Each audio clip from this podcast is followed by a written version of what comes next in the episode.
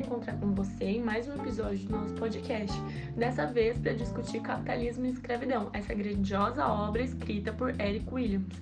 Antes de entrar propriamente no livro, nós vamos utilizar o artigo de Rafael Marquese, livre docente de História da América Colonial na USP, para conversar um pouco mais sobre o contexto de produção de capitalismo e escravidão, a historiografia que ele influencia e os principais impactos da obra. Vamos lá? Bom, gente, o livro Capitalismo e Escravidão ele foi publicado no ano de 1944. Eric Williams, né, o autor, ele lecionou Ciências Sociais e Ciência Política em Harvard, depois de ter se formado na Universidade de Oxford, na Inglaterra. Antes disso, ele viveu uma infância muito difícil, ele era o primogênito dentre 11 filhos.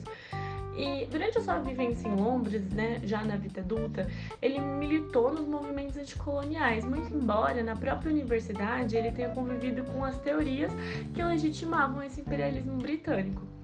Durante o doutorado, a pesquisa de Williams ela abordava os aspectos econômicos da abolição do tráfico transatlântico de escravos e também a escravidão negra no Império Britânico.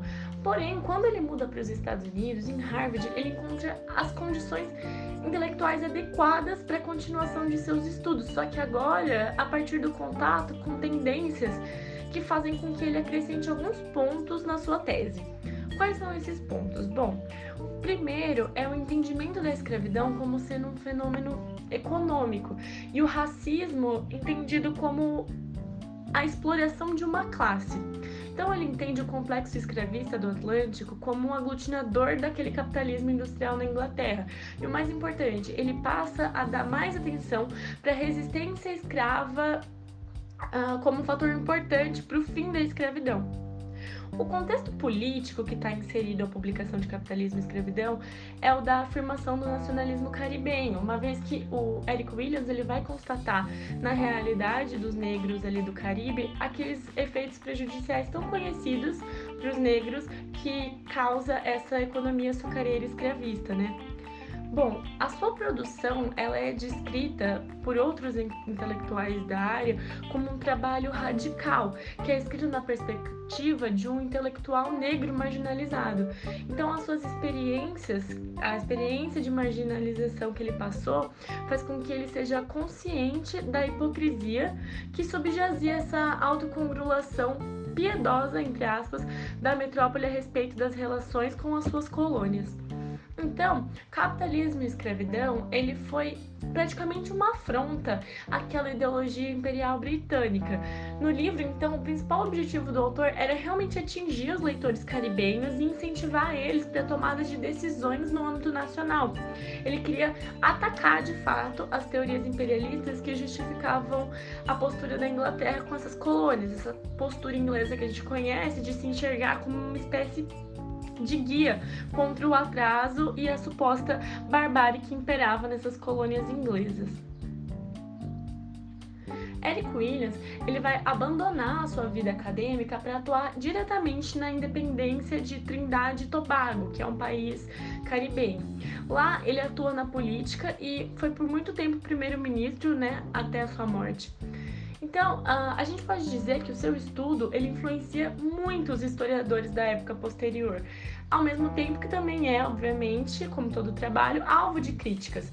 Então, a principal crítica que direcionam a Eric Williams é que o seu trabalho teria focado demasiadamente na teoria econômica para esse entendimento do racismo. Então, segundo Rafael Marques, essa crítica ela vem de um discurso extremamente antimarxista. Quando o livro Capitalismo e Escravidão chega no Brasil, ele é contemporâneo à publicação de uma outra obra, né, A Formação do Brasil Contemporâneo, que é escrita por Caio Prado Júnior. Então, tanto Caio Prado quanto Eric Williams, eles partilham dessa perspectiva econômica e exploram as consequências dessa sociedade escravista. Então, o livro de Williams foi muito bem visto aqui pelas ciências sociais brasileiras. Grandes nomes, então, da historiografia brasileira bebem as influências da produção do Eric Williams, como Emília Viotti da Costa e também Fernando Novaes. Até uma corrente de estudos que vai tocar autores como David Bryan Davis, que é um grande nome para a historiografia da escravidão.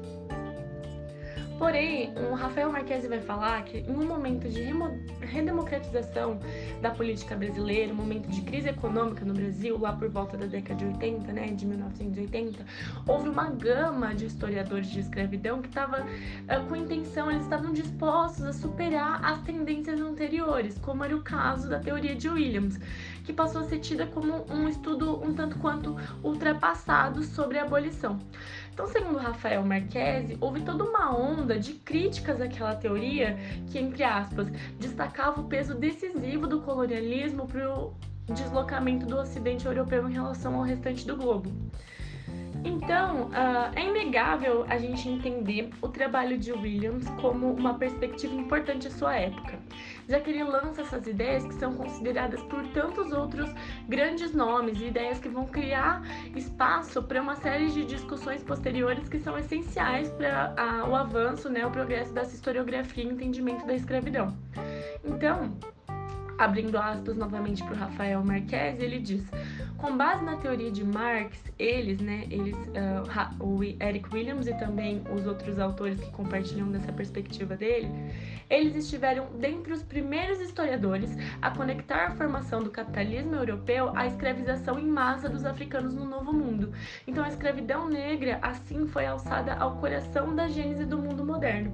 Então, quem estuda escravidão sabe que essa, essa relação que é estabelecida entre mundo moderno e escravidão, ela é essencial. Por isso a gente tem a obrigação de destacar o nome do Eric Williams, também por ele ser um pioneiro da chamada histórica história atlântica. Bom, agora que a gente já conversou um pouco sobre o contexto de produção de capitalismo e escravidão, nada mais justo que a gente falar sobre um dos capítulos do livro. E o capítulo que a gente escolheu é justamente o 13º capítulo, que é o último do livro, intitulado Os Escravos e a Escravidão. Bom, nesse capítulo, o autor ele propõe uma reflexão considerando três personagens: os plantadores brancos do açúcar, os homens brancos, né, uh, os escravos e também os homens livres não brancos. Então, começando. Em 1823, uh, ah, o governo britânico ele adota uma nova postura em relação à escravidão nas Índias Ocidentais uma série de reformas que incluíam uh, aspectos como abolição do chicote, um dia mais de folga na agenda dos escravos, a proibição da surra nas escravas, entre outros elementos. E segundo Williams, essas medidas eram de abrandamento, não eram propriamente medidas que visavam uma revolução, mas sim uma evolução, né, no sentido dessa revolução que era querida pelos escravos, que era quista pelos escravos. Então, os plantadores, diante dessas proposições, os plantadores das colônias, eles ficaram enfurecidos e se recusaram a cumprir essas previsões. Então, os governadores e os locais da colônia, eles contestam essa interferência do governo metropolitano nas questões coloniais que tangem a escravidão. Então, segundo o autor, essa é uma questão que ela é muito bem observada mais pelos próprios escravos do que pelo próprio governo britânico. Então, ah, nota-se que existe um grande poder dos plantadores sobre os escravos. E esses plantadores não tinham nenhum interesse na, na liberdade desses escravos, né? Logicamente. Então, William fala, entre aspas, que a emancipação ela não viria dos plantadores, mas ela viria apesar dos plantadores. Então, uh, nós vimos que eles se opunham, os plantadores, aos direcionamentos da metrópole. E o povo livre de cor, enquanto isso, seguia fiel aos ordenamentos dessa metrópole. Então, essa lealdade, ela não se dá por amor, por uma questão de ser fiel à pátria, não. Ela se dá justamente pela noção que a sua posição social, então a posição social das pessoas de cor, uh, diante dessa posição social, eles só conseguiriam seus direitos mediante as concessões da metrópole, né, pelas concessões da Grã-Bretanha. Então, eles se empenhavam nesse sentido para ocupar os cargos públicos, enquanto os brancos, diante dessas insatisfações, eles apenas se recusavam a ocupar esses cargos. Então, segundo o autor, conforme a crise política se alastrava na metrópole, cada vez mais o escravo se tornava um elemento mais importante como um agente de força social. Então, por parte dos plantadores, eles tinham aquele desejo de que a escravidão fosse eterna.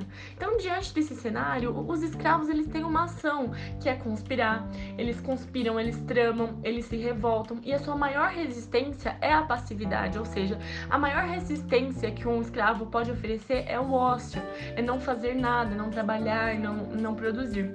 Então, uh, Eric Williams ele constata a docilidade do escravo negro é um mito. E ele comenta sobre uh, um importante marco que é a revolta de São Domingos, que é, um, é, um, é de grande impacto para a história da escravidão nas Américas. Então, o ponto essencial, entre aspas, é a pressão sobre o plantador de cana por parte dos capitalistas da Grã-Bretanha, que foi agravada pela pressão dos próprios escravos na colônia. Então havia eminentemente um medo entre os brancos de uma possível revolta. O escravo ele era um agente que estava atento ao seu destino. Então quanto mais os plantadores relutavam em conceder uh, a liberdade esses escravos, quanto mais eles relutavam uh, em cada vez mais uh, fazer uma evolução no sentido da revolução, mais o sentimento de revolta estava latente por entre os escravos. Então, diante dessas tensões, os escravos eles estavam cada vez mais dispostos a tensionar essas relações. No ano de 1816 foi desmistificada aquela noção em Barbados de que caso os plantadores tratassem melhor os escravos, concedessem alguns, entre aspas, privilégios, eles se conformariam com a sua situação de cativo. Não, pelo contrário. Guiana Inglesa, Jamaica foram localidades onde o mesmo ocorreu. Quanto mais eles davam essas concessões, mais os escravos se revoltavam na sua condição. Então a revolta ela tinha no seu seio justamente o desejo pela liberdade.